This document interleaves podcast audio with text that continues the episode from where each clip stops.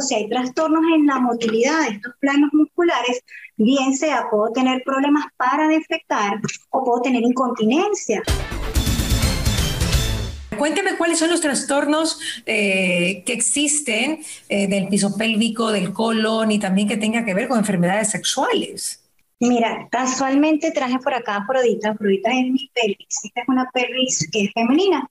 Pero igualito dejo claro que los caballeros también tienen trastornos del piso pélvico y eso incluye también trastornos en la sexualidad. El piso pélvico es justamente esto, son estos planos musculares que están acá abajo. Si miro mi pelvis desde abajo veo que es solamente músculo. Y este piso pélvico, como su nombre lo dice, su principal función o una de sus funciones es sostener todos los órganos que tengo en la pelvis el ano, el recto, la vagina, el útero, la vejiga, la uretra y en los caballeros, por supuesto, no tengo útero, pero tengo próstata. Como sostiene todos estos órganos pélvicos, pues por supuesto sus funciones van en, función de estos órganos, defecación, micción, parto y sexualidad, que es el tema que vamos a abordar. Ok, ¿cuáles son estos? Le escucho, doctora. Entonces, por supuesto, si hay trastornos en la motilidad de estos planos musculares, bien sea puedo tener problemas para defecar o puedo tener incontinencia, o pues, bien sea urinaria o fecal, o puedo tener trastornos de la sexualidad tanto en mujeres como en caballeros, porque estos planos musculares o bien pueden perder fuerza o bien pueden tener muchísima fuerza y traer disfunciones. Oiga, doctor, usted sabe que es la primera vez que me pongo a pensar que existe ese piso pélvico con músculo, ¿no? La gente... No lo sé, por eso que te lo así. No lo ubica, o sea, uno ubica el corazón, los riñones, ya, con las justas el páncreas, ya, obviamente los huesos, pero esa parte del cuerpo humano la tenemos totalmente perdida y por lo visto es muy, pero muy importante porque son prácticamente los pilares de estos órganos, ¿no? Es correcto, son los pilares, el sostén y las otras funciones, como te dije, de defecación, micción y sexualidad, que siempre lo dejamos a un lado por.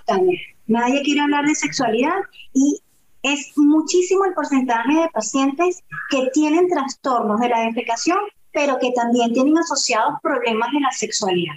Damas, muchísimas damas, sobre todo cuando tienen aumento del tono de estos planos musculares. También están asociados los prolapsos cuando hay defectos de este piso pélvico, los prolapsos de la pared anterior de la vagina, los descensos de la pared posterior, y esto también trae trastornos en la sexualidad en las damas. Ahora, doctora, uno nace, digamos, con un buen eh, piso pélvico, ¿no? Con músculos y tal.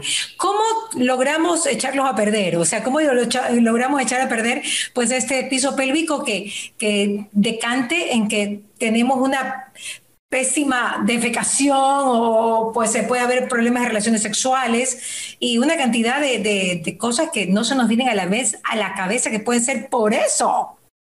Fíjate que tú comenzaste una pregunta muy bien planteada que no me lo habían hecho antes.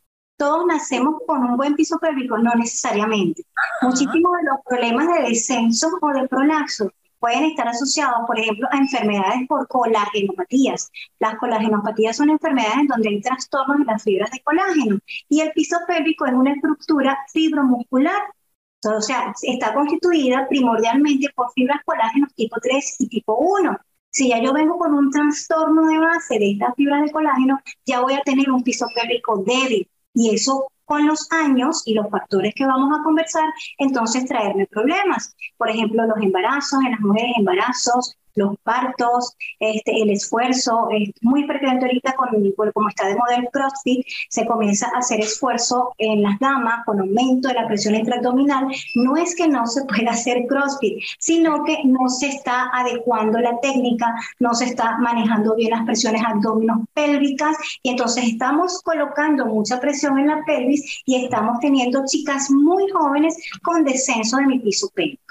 ¿Qué me trae como consecuencia trastornos de la defecación, bien sea porque se enlongan estos músculos y me lesionan los nervios que pasan a través de ellos, o bien sea porque me aumenta el tono y tengo trastornos para defecar, muchísimo esfuerzo para defecar, comienzan a tener que digitarse a través de vagina para iniciar la defecación, o comienzan con el vaginismo ¿Qué es el vaginismo? Es la contracción de este plano muscular, que son los bulbos cavernosos, y me cierran el introito, la entrada de la vagina, lo que le imposibilita a las damas poder tener un coito, poder iniciar una actividad sexual.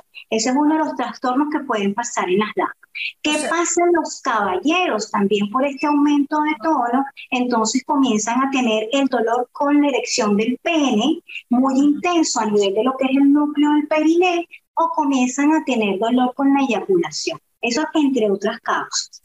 Pero me imagino que eso pasa muy poco o pasa muy seguido, doctora. Eso pasa muy seguido. Lo que es es consultado muy poco y en líneas generales el paciente no sabe con quién acudir quién es el que le puede prestar la ayuda. De hecho, cuando los pacientes vienen a mí, han pasado por muchas especialidades, por urólogos, por gastroenterólogos, este, por ginecólogos y ya cuando han pasado, bueno, esta señora, vamos a ver si esta señora me puede ayudar.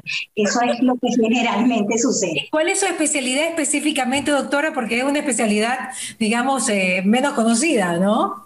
Sí, bueno, yo soy cirujano coloproctólogo, soy cirujano coloproctólogo y me he especializado en lo que es enfermedades del piso pélvico. Hay enfermedades del piso pélvico que son quirúrgicas y hay enfermedades de piso pélvico, como esta que estamos conversando, que ameritan rehabilitación. Así como cuando se nos lesiona un brazo, que nosotros vamos al fisiatra para que nos haga rehabilitación de ese plano muscular, igual pasa con el piso pélvico. Lo que pasa es que esto es un poco más específico, un poco más especializado, porque como tú bien lo dices, yo ni sabía, no tenía conciencia que esto existía y que me podía traer muchísimos problemas. Y de hecho estás pensando que no es frecuente y es muy frecuente. Claro, mire, mire la cantidad de, de, ideas equivocadas que tenemos en relación a esto.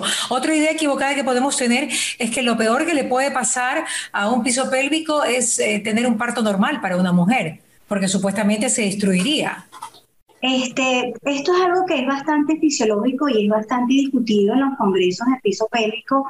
Sí, lo de los partos naturales, obviamente es un parto natural. Este, este piso pélvico está diseñado para eso.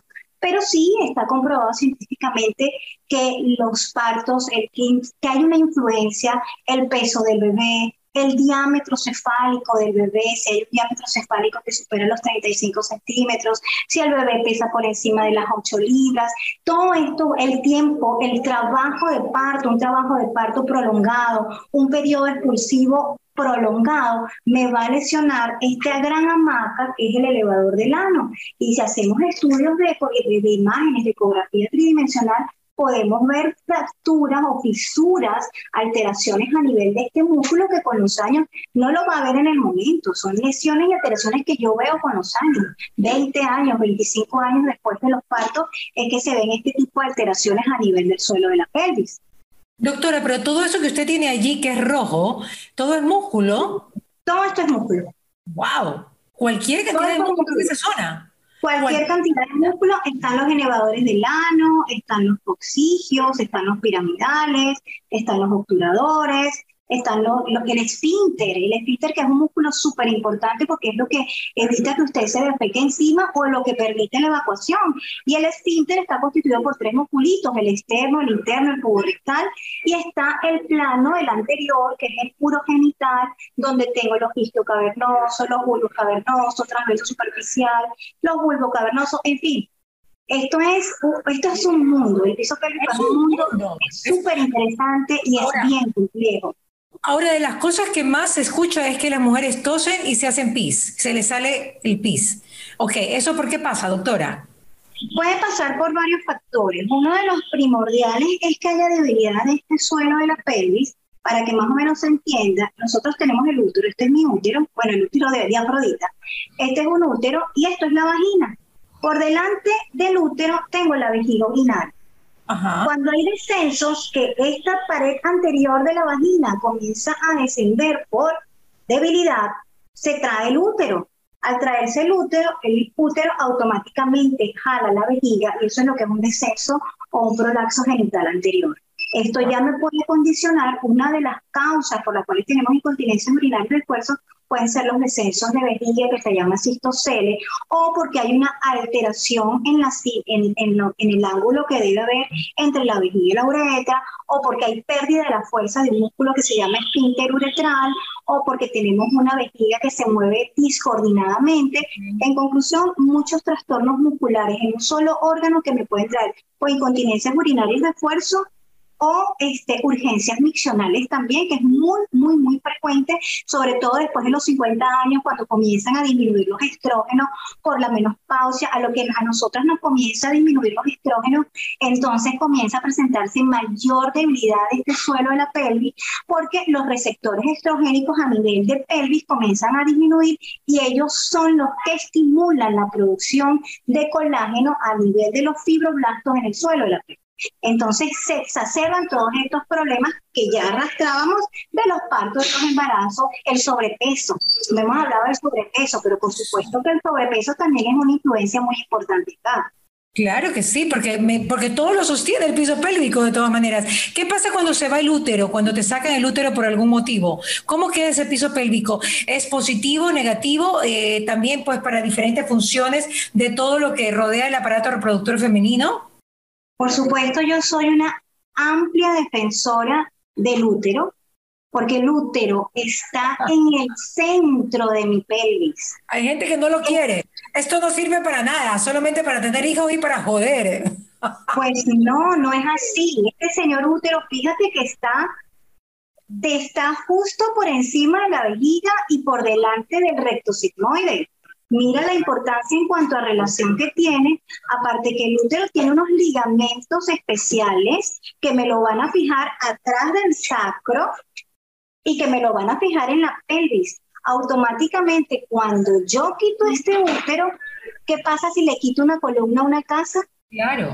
Hay un desequilibrio, se me va de lado. Igual claro. pasa con el piso pélvico. El Lego se mueve, pues está como un Lego y como que es Pierdo un eje, pierdo un eje a nivel de la pelvis y aparte que me crea un espacio muerto acá que va a ser ocupado por asas intestinales, por lo tanto también voy a tener alteraciones, no solamente de descenso, porque ya no tengo con qué fijar esa vagina, sino que voy a tener alteraciones porque se puede venir abajo la vejiga, ya no tiene el, el útero, o porque hay un descenso de recto posterior, entonces puedo tener trastornos miccionales, puedo tener trastornos de la defecación y lo que nadie pregunta, las pacientes comienzan a tener trastornos sexuales dolor con actividad sexual, contracción inadecuada de los músculos del suelo de la pelvis. Nadie le pregunta después a la señora después de la esterectomía cómo está su sexualidad, cómo queda su vagina con el tiempo. Claro. son cosas importantes. Lo que pasa es que si te haces una esterectomía por deporte, muy mal.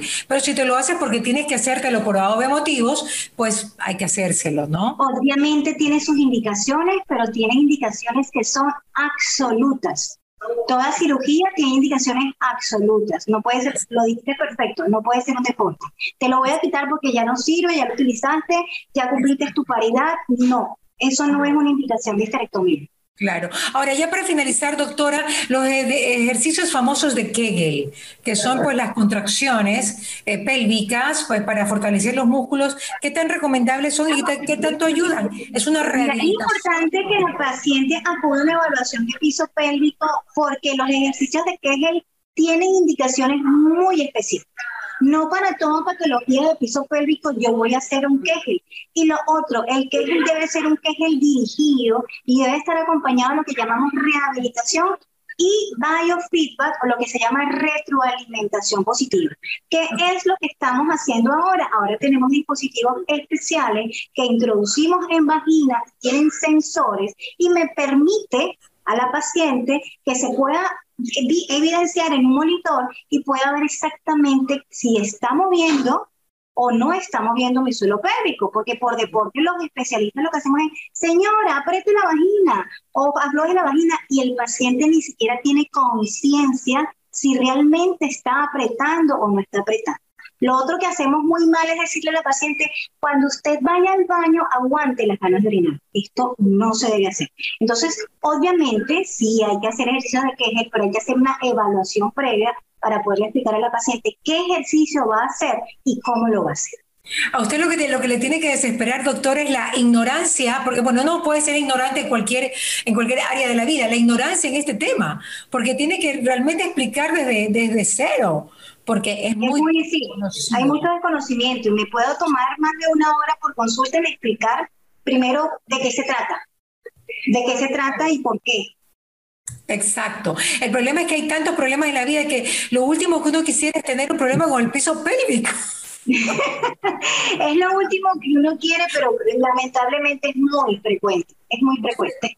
Y tiene y te cambia te cambia tu estilo de vida, porque si tú arreglas probablemente vas a tener otro estilo de vida mucho mejor tiene mucha influencia en la calidad de vida. No me puedo imaginar que puede sentir una señora joven de 50 años que no pueda saltar la cuerda porque moja la ropa interior con orina.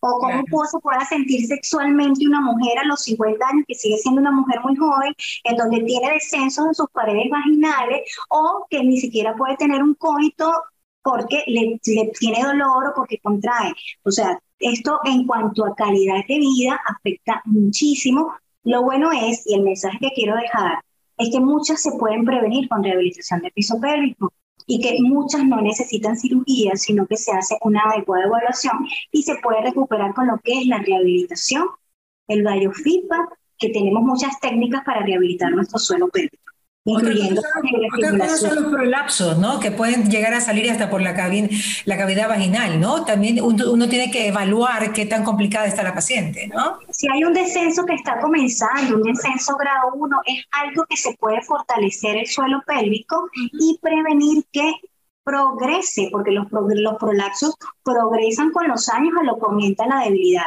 Pero si usted toma las medidas adecuadas de rehabilitación, esto se puede prevenir y evitar que ese prolapso pase a ser un prolapso o un descenso quirúrgico. No es que no me guste operar, pero de verdad que la evolución de los pacientes que realizan rehabilitación es muy buena. Es muy buena y en calidad de vida el cambio que da el paciente es muy importante. Doctora, ¿cómo le salió la operación que acaba de hacer y que es el escenario acá de Mariela TV? ¿Cómo te sientes? Muy bien, excelente. Dice que se siente bien. ¡Nos saludó! ¿Puedo levantar tu manito? Hola, reina, ¿cómo estás? En un quirófano. Gracias. Ah. Gracias a ustedes por la invitación y bueno, me disculpan que lo hice desde acá, pero no me dio tiempo de salir. Me encanta, doctora, porque cuando uno ama lo que hace, pues se tiene que ser lo más natural posible y desde su lugar de trabajo es donde más cómoda te sientes. Un abrazo, doctora. muchísimas gracias. Que pase buen día. ¿Qué pasa con Mariela? Llegó a ustedes gracias al auspicio de Ecuer, Urbaceo, Municipio de Guayaquil, ATM, Interagua, Calipto, Ceviches de la Rumiñahui, UTEC, McCormick, Miraflores, Tramontina, Oriental Industria Alimenticia, Gran Duval y Ultrabón.